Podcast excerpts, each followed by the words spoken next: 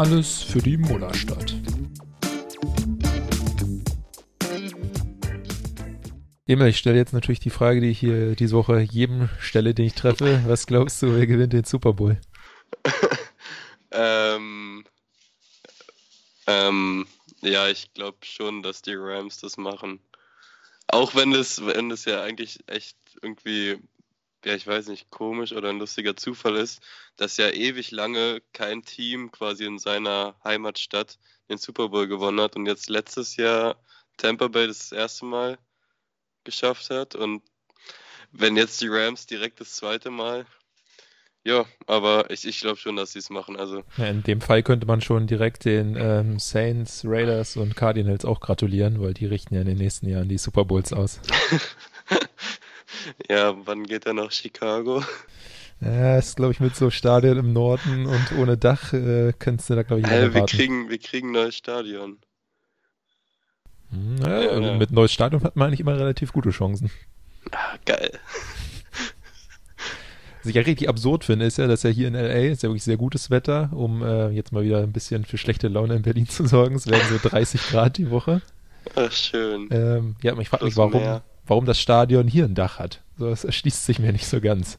Ähm, kann ich dir nicht beantworten.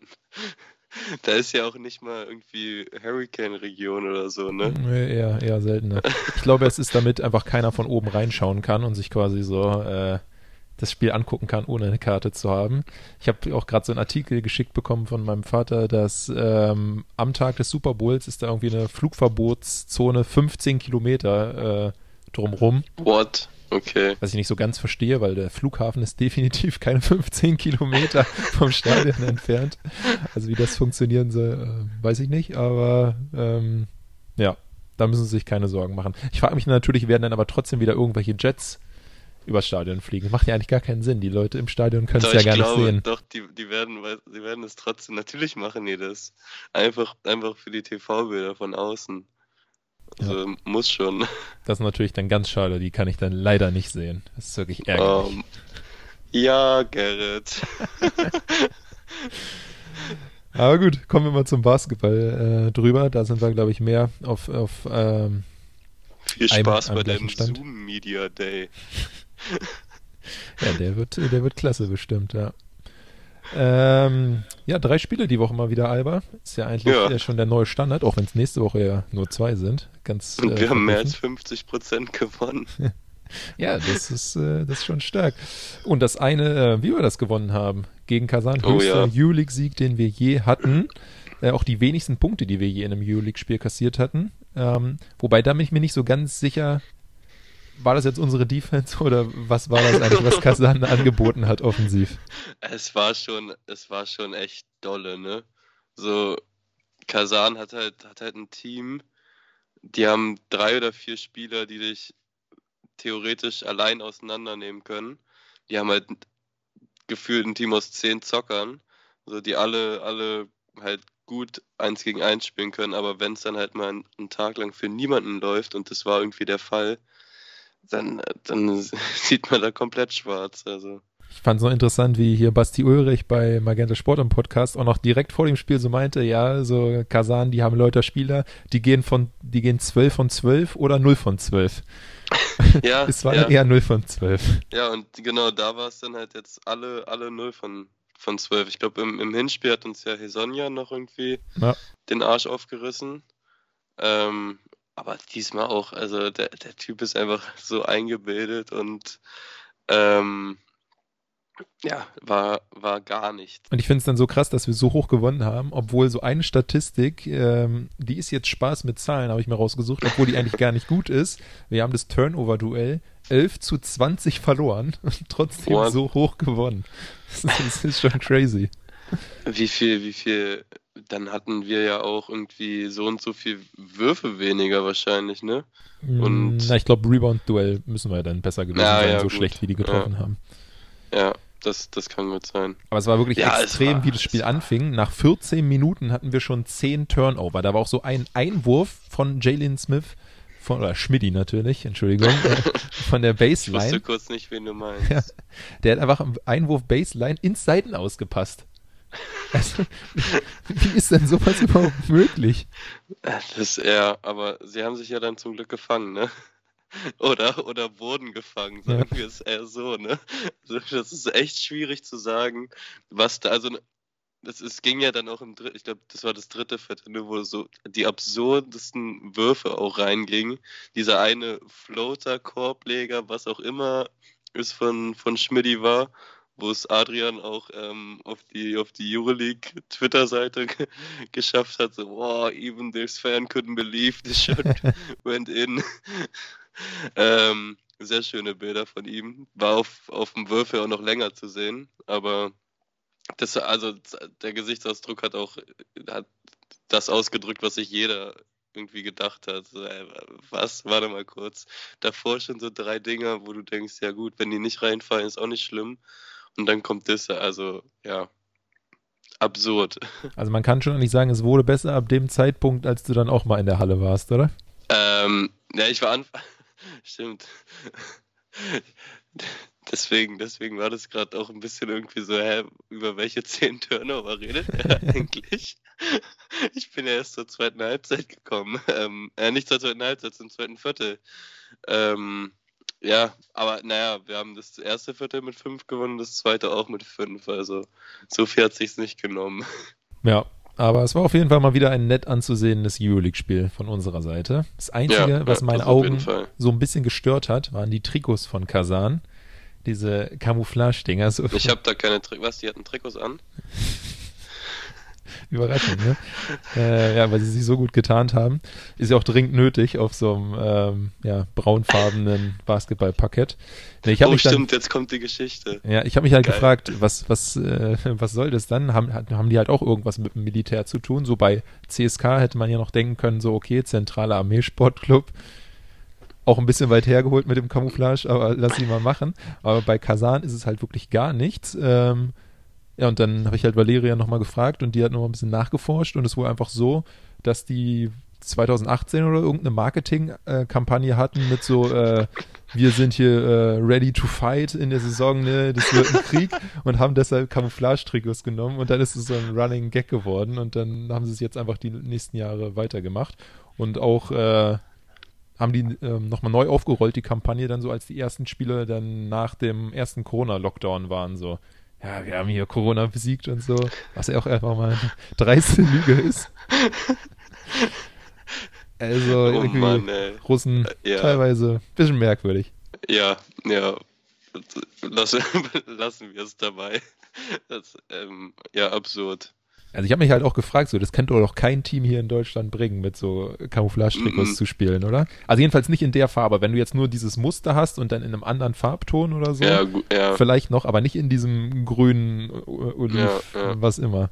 Ne, es wird, es wird, glaube es würden kritische Stimmen zu hören sein. Ja, zu Recht auch. Ja, ja. Ja, lassen wir den Sport mal Sport sein. Ich muss sagen, das Einzige, was mich bei dem Spiel, also ansonsten noch aufgeregt hat, ähm, oder das war jetzt nicht nur explizites Spiel, aber es nervt irgendwie ein bisschen bei Alba einfach so, dass man immer nicht weiß, warum jemand wie lange ausfällt. Also dieses wirklich bei Eriksson jetzt mhm. Fußverletzung, er kann Nein, in zwei auch, bis 300 Spielen wiederkommen. Was soll bei Eriksson wurde halt auch vor, vor drei Wochen, haben sie einmal geschrieben, leichte Fuß, Fußverletzung. Ja, wie, wie definiert ihr denn leicht? So, unter sechs Wochen ausfallen oder, oder was? Ähm, es, es ist ja jetzt schon, ist ja schon wieder drei. Wann hat er das letzte Mal gespielt? Hast du mir letztes Mal gesagt? Na, in der ersten Woche nach, der, nach dem Isolation, da hat er auf jeden Fall noch gespielt. Gegen Mailand. Da ja. war er ja schon auch nicht, also vielleicht war er da auch schon verletzt, ja, weil genau. da hat er genau. ja auch nicht gut gespielt. Ja, ja, es ist es wäre es wär schön, da was zu erfahren und es wäre auch schön, ihn wieder auf dem Spielfeld zu sehen. Was soll man sagen? Auch wenn es gegen ähm, Kasan geklappt hat, vielleicht hätte er gegen Moskau und so. Nee, gegen Kasan? Ja, doch, gegen Kasan war es doch. ähm, ich dachte, hat Kasan und Kuban wieder zu verwechseln, aber ähm, vielleicht hätte man gegen Moskau irgendwie, ja, wenn wir mal zu dem Spiel gehen, es war ja auch nicht schlecht gespielt. Nur irgendwie. Die Angriffe waren Ende... alle super gespielt bis zum Abschluss. Als dann wieder die Korbleger reingehen mussten, da war dann schon wieder so, alter Leute, ihr beraubt euch da jedes Mal eure, so eurer selbst hart getätigten Arbeit. Ja. Das war schon frustrierend anzusehen und ich finde, man hat es auch irgendwie, also dieses Gesicht zeigt Gonzales häufiger, aber auch so, wenn er dann eingefangen wurde, es war immer so, so, ich meine, wir, wir ja. machen alles richtig und dann halt den Korbleger nicht rein. So. Ja, das ist, äh, das sind halt auch die Sachen, so wie, wie das auch schon gegen, gegen Madrid der Fall war, wo ich ja der Meinung bin, dass man schon auch eine, eine Chance gehabt hätte, wenn man die Sache einfach so dann konzentrierter zu Ende spielt und dann den Korbleger halt reinmacht und den Pass, der da vielleicht nicht unbedingt sein muss, der vielleicht ein bisschen zu riskant ist, vielleicht nicht unbedingt spielt. So, natürlich, das Alba-Spiel so basiert auf einer gewissen Risikofreudigkeit, aber ja, also, da wäre auf jeden Fall mehr als eine 19-Punkte-Niederlage drin gewesen. Ich frage mich dann mal, woran liegt es so, dass diese, diese Würfe daneben gehen? Weil es ist ja jetzt wirklich nicht nur ein Spiel, es kommt halt häufiger vor und gerade halt in der Euroleague ist es halt irgendwie wirklich der Respekt vor den ja doch etwas stärkeren Gegenspielern, dass man da noch geblockt wird und das kennt man ja selber so vom Spielen, dass man dann einfach irgendwie ein bisschen zu viel Schwung gibt, aber dann kommt gar kein Kontakt so vom Gegner und dann verliert man das Ding. Oder sind sie selber überrascht, dass sie gegen so einen Gegner auf einmal so frei unterm Korb stehen und das Ding dann nicht reinmachen? So was ist es? Ja, ja, gute, gute Frage.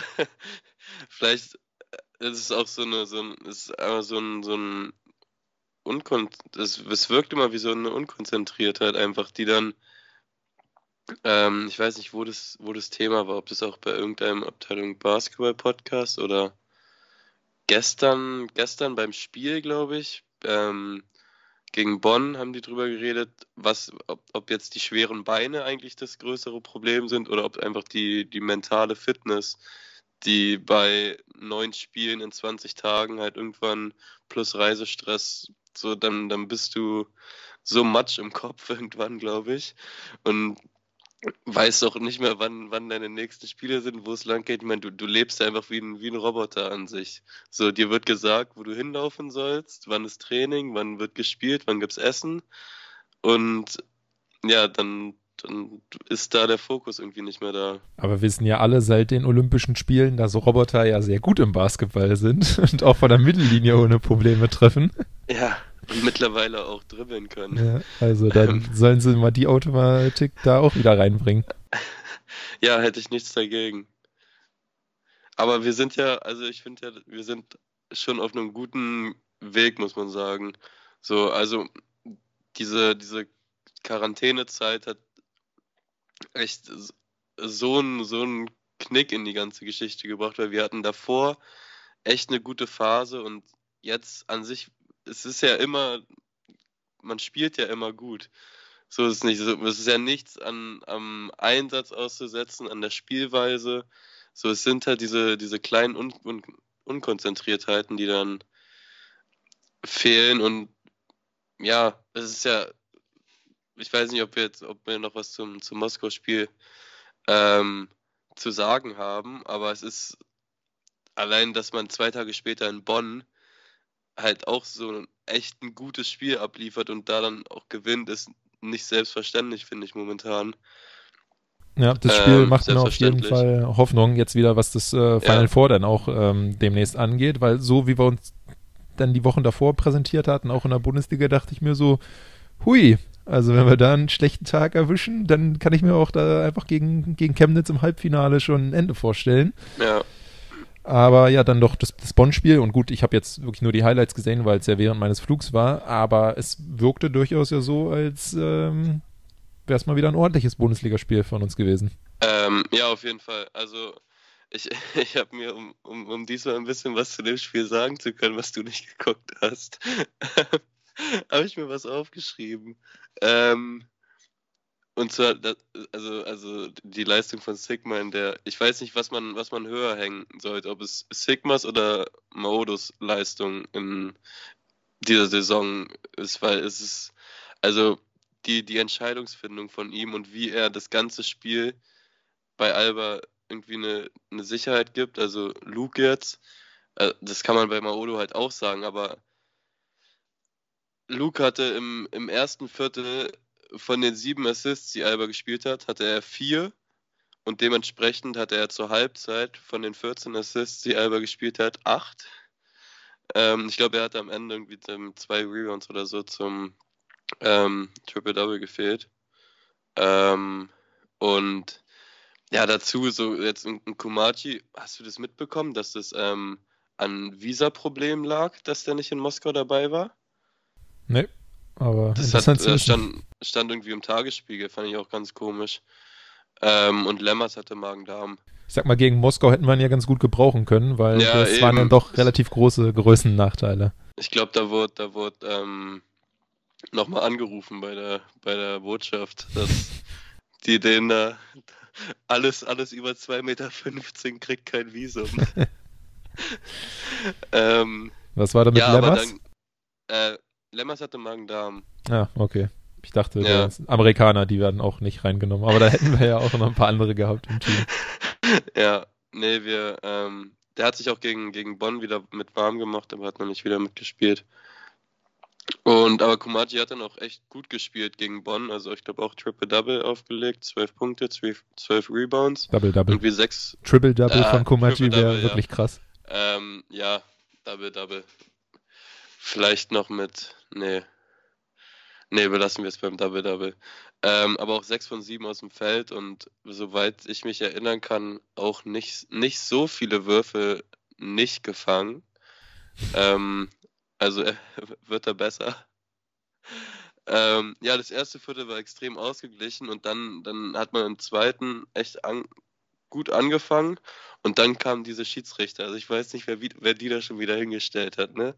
So pfeifen die Fouls nicht und dann sind die so dünnhäutig, da gab es dann einen Kommentar oder vielleicht auch zwei von Maodo, bisschen ähm, emotionaler und dann hat er sich halt so, so an Kopf gefasst, so Arme über den Kopf zusammengeschlagen. Gab es natürlich dieses direktes T ähm, das hat irgendwie so ein, so ein gab es ein Momentum-Change. Also man war, glaube ich, plus 8 oder plus 10 bis zu dem T und dann zwei Minuten nach dem T war wieder ein ausgeglichenes Spiel. Ähm, und der, der Kommentator meinte dann irgendwann noch im dritten oder vierten Viertel, ähm, ich habe mir den Satz extra aufgeschrieben. Ich sage auch immer gerne, wenn ich Chiris gut finde, den Satz spare ich mir heute. Sehr schön. Ähm, ja, fand ich, fand ich schön ehrlich. Ja, und der, das Highlight des Spiels halt ähm, Thiemann, ne? Im, Im zweiten Viertel. So, da dachte man sich auch, ey, warte mal. Ja. Wo kommt der denn jetzt her? Den, den habe ich gesehen, den Dank. Der ja. war schon gut. Ja. Ja, und sonst, also es, die Mannschaft gefällt mir extrem gut momentan. Also ich glaube auch, bin mittlerweile der Meinung, dass man in Qualität, zu, wenn man, wenn man jetzt mal vom Ende der Saison ausgeht und von keinen größeren Verletzungen oder so, wird man am Ende der Saison ne, keine große Qualität eingebüßt haben im Vergleich zur letzten Saison. Also Sußmann entwickelt sich auch ja, das sehr ist gut. Auf jeden Fall, das ist auch meine Frage. Jetzt, wo Eriksson nicht da ist, ähm, würde ich so sagen, dass er wahrscheinlich unser bester Spot-Up-Shooter ist, oder? Der man einfach in der Ecke anspielt, da knallt das Ding dann rein. Ja, weil das irgendwie bei Timmy jetzt auch wieder fehlt. Ja, ein bisschen. Bei, bei Timmy fehlt, fehlt leider einiges. ähm, ja, auf, äh, auf, auf jeden Fall. So, wen haben wir, wen haben wir sonst? Okay, nee, Maodo stellst du halt nicht in die Ecke. Ja, der ähm, sein Wurf halt so. immer nach Eigenkreation. Ja, genau.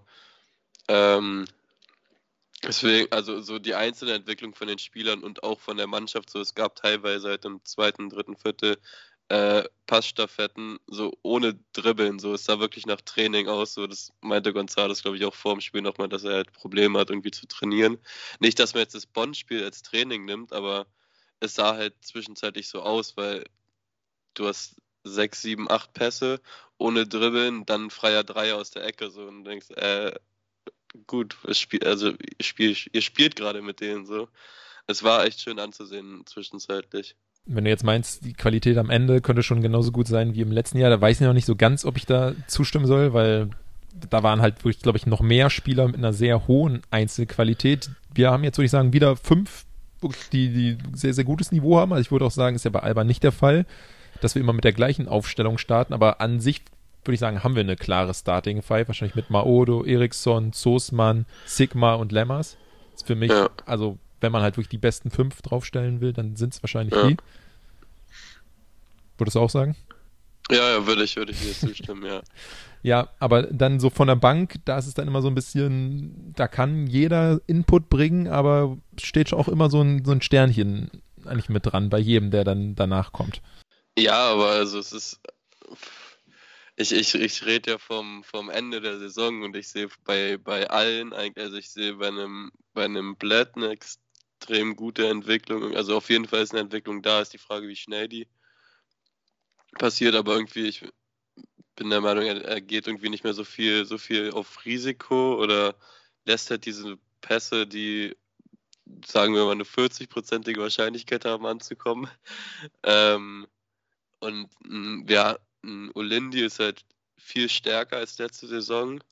So, Ja, das stimmt. Den könnte man auch Nimm- noch gut in die, in die Starting reinpacken. Ja, ja.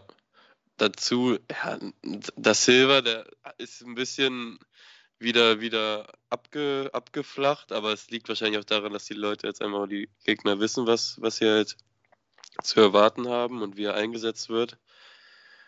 Und ja, Komachi wird auch stärker am Ende dieser Saison sein als dann am, am Ende letzter Saison. Ähm, also ich bin, ich bin da eigentlich recht zuversichtlich. Ja, also ich lasse mich auch, lasse auch gerne die letzten Zweifel bei mir ausräumen.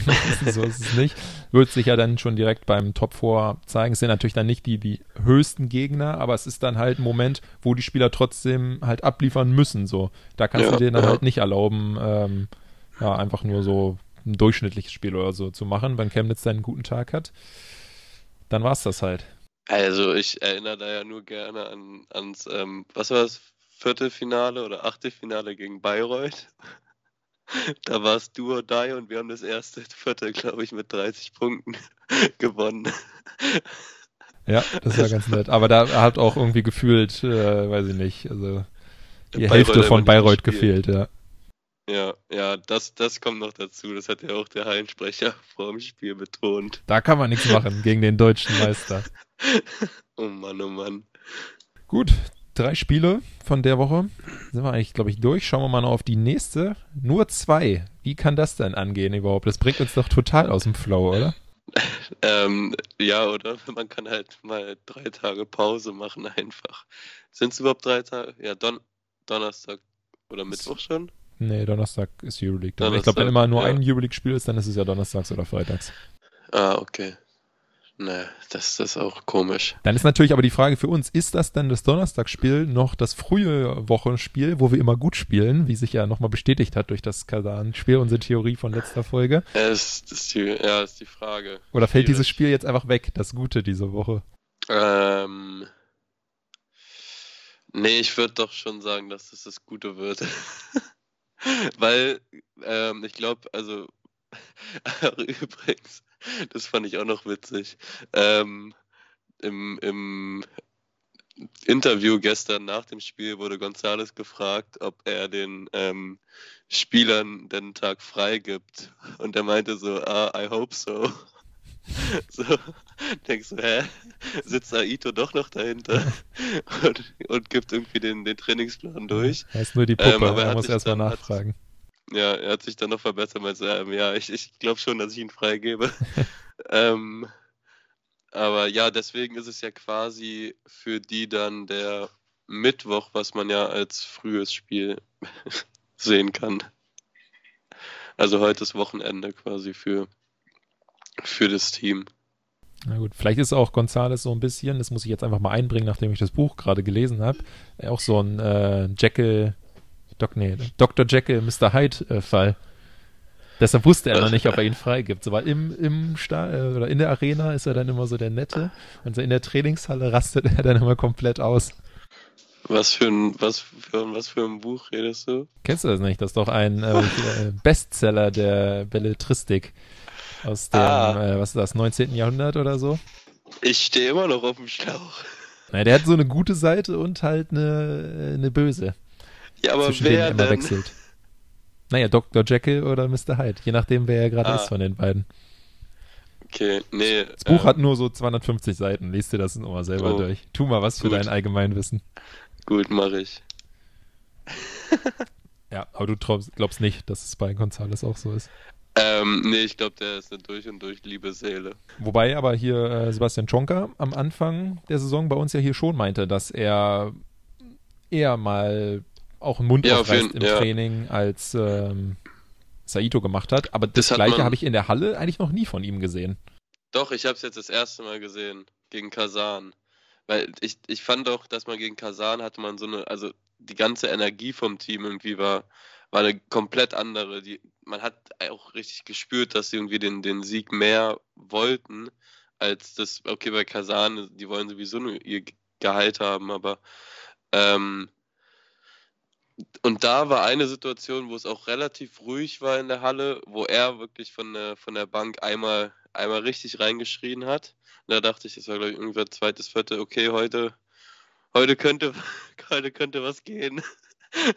heute hat er Bock, jetzt hat er Blut geleckt. Ähm, also nicht, dass er sonst nicht auch Bock hat, aber du, also es, es sah irgendwie von auch was von der Bank kam und so. Es war noch mal mehr, als das in, in der Regel ähm, der Fall ist. Und da hat er wirklich einmal, einmal richtig kräftig reingebrüllt. Ja, ich glaube, er ist auch schon wirklich relativ perfektionistisch auch so angemerkt. Also eher noch, als es bei Ito war. Oder ich meine, keine Ahnung, der war vielleicht auch so, aber der hat sich nach außen nicht so anmerken lassen.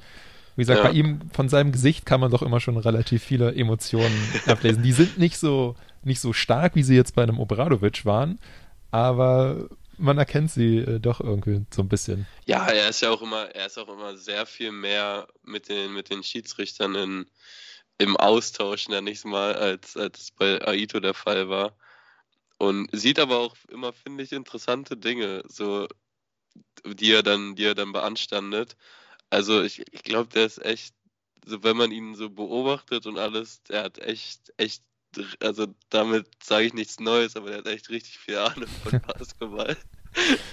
Ja, wenn er, wenn er jetzt noch so ein bisschen Bart hätte und auch noch so eine, so eine Brille, so dann wäre er für mich auch einfach hier der Professor von Haus des Geldes. Oh ne? ja, ja, doch, das kommt So. gut hin. Er hat, er hat immer so diesen Masterplan, äh, Ja, hält sich so ein bisschen zurück, aber kann dann im Zweifel auch doch mal. eigentlich ist ein guter, guter Spitzname. Ja, ich würde auch sagen, den etablieren wir jetzt hier einfach. Gonzales ist jetzt Professor. Top.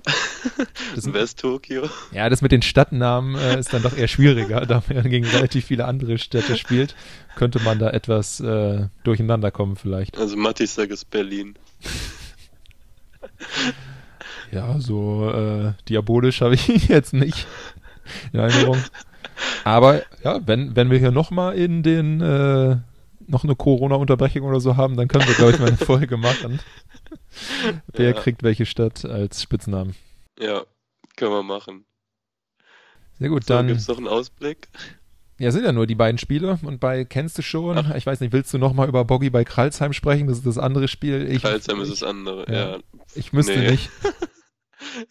Der hat ähm, seine Initialien auf dem Trizeps tätowiert. Das ist alles, was man über ihn wissen muss.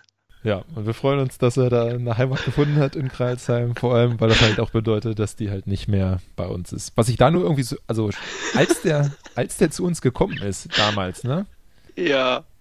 da hatte ich eigentlich echt schon ein bisschen Hoffnung. Ja, man hatte ja dann auch kurz Hoffnung, als Aito gekommen ist. Weißt du noch? Ja, Als man so boah, ganz anderer Spieler. Ein Scheiß. ja. Genau, genau die dann, gleiche Pappnase. und dann haben sie ihn ja sogar noch einmal so geholt, äh, als Verletztenunterbrechung. Ich glaube, dann war er irgendwie ein, Mm, ein ja. Monat da und hat mal so 20 Sekunden in irgendeinem Spiel gespielt. Ja, Da hätten, sie, da hätten sie Ja, auch Tichy hochholen ich- können. Ich kenne das System ja schon, deswegen bin ich hier eine gute Unterstützung. Ja, komm, kannst wieder gehen. Das ist schon geil, glaube ich. Okay, wenn du so als äh, Nachverpflichtung, so als Feuerwehrmann geholt wirst und dein Vertrag dann wieder vorzeitig aufgelöst.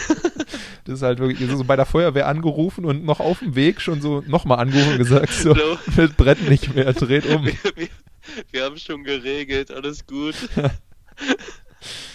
Brand war doch nicht so heftig. Ein Eimer Wasser hat gereicht. Ja, weil man auch Bedenken hatte, dass der Schlauch irgendwie ein paar Flicken hat. Oder Oder der Reifenloch. Gut. Oh Mann, Haben wir hier noch eine schöne Metapher mit reingebracht. Ähm, Boggy der Schlauch. könnte ein Folgentitel Ja, werden, die- eigentlich schon. Oh Gott. Jagler die Wurst, Boggy der Schlauch. Ja. Schön, euch immer wieder zu sehen. Das auf jeden Fall. Ja, 5.52 Uhr jetzt für mich. So kann man noch mal in den Tag starten. Na, dann wünsche ich dir ein schönes Frühstück. Ähm, ja, ich hab, weiß nicht, ob du meine Insta-Story mit den Nudeln gesehen hast. Also das war ja, das war ja krank. Die Asia-Dinger, ja. Das waren ja, das hast für 10, drei Leute. 10 Dollar, so, da kann, glaube ich, eine ganze zehnköpfige Familie von ernährt werden. Wahnsinn. Ich hatte mich auch Also- gefragt, ob ich mit dem Auto da wäre. Vielleicht dachte, dachte er, dass ich das gar nicht tragen könnte, weil es so viel Oh ist. Mann, ich bin schon wieder in der Phase, wo man nicht dich zum Lachen bringen sollte. Schlimm, dieser Winter macht mich fertig. Dann schauen wir einfach mal. Ähm, ich werde dich natürlich dann nächste Woche festnageln auf deinen Super Bowl Take, wo ich ja gar nichts dazu gesagt habe. Deshalb kannst du nicht sagen, äh, dann, du hast es doch auch gesagt. Ähm, könnte dann nur, wie gesagt, vielleicht Dienstag werden, falls der Montag ein bisschen stressig wird. Ja, ich muss echt mal gucken, ob ich es gucke. Weil ich muss Montag arbeiten. Achso, ja, der, deine Meinung zum Super Bowl ist jetzt, glaube ich, gar nicht so wichtig. ich meinte dann noch eher so wegen der nächsten äh, Alba-Spiele. Wir müssen ja dann aufs Top 4 hinausblicken. Meine Meinung zur Halbzeitshow ist auch viel wichtiger. Weil Gut. die wird halt besser als der Super Bowl. Dann wissen jetzt alle schon als Einstiegsfrage für nächste Woche, es wird Emils Fazit zur Halbzeitshow. Okay. Ja, dann, das ist das erste Mal, dass ich die weiß. Geil. Ja, eigentlich, eigentlich muss ich sie jetzt schon wieder zurücknehmen. Nee. Macht's gut, bis nächste Woche. Bis dann.